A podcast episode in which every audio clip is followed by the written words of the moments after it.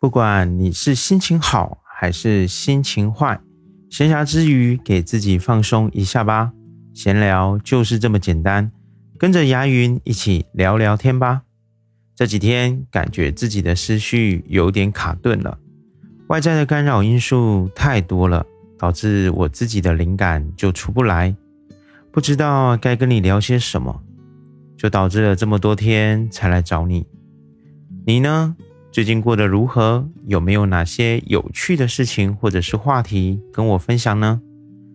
话说回来，我自己最近的心情与思绪总感觉有点杂乱，而我就在想，当一个人心情不好，或者是身体感受到疲惫、压力大时，做些怎样的事情能够带来快乐，或者是让自己重新振作也好，甚至加油打气呢？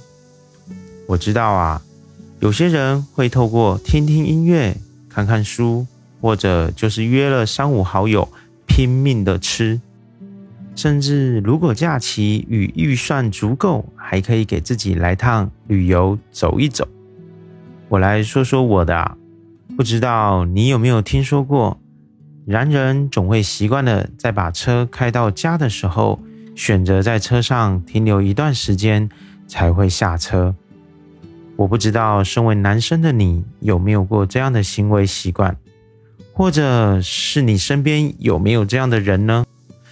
其实我自己就是这样的人，因为啊，忙忙碌碌过了一整天，终于到了家门口，但是我又不希望我的压力与不好的情绪去影响到家人，那我就会利用到家停好车的这个时候。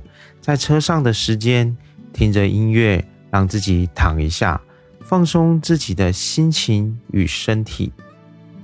毕竟一天的疲劳终于要结束了，这是属于片段的自己私人空间。有时候我们常在说，需要给彼此或者身边的人一点时间与空间。我认为，其实更多的是需要给自己。放空、整理思绪与反省的时间。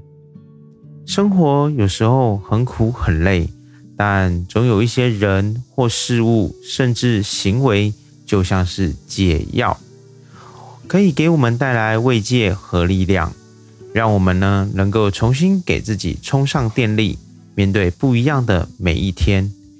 人间的美好需要你用心的去体会与感受。为你的人生写下精彩的时刻。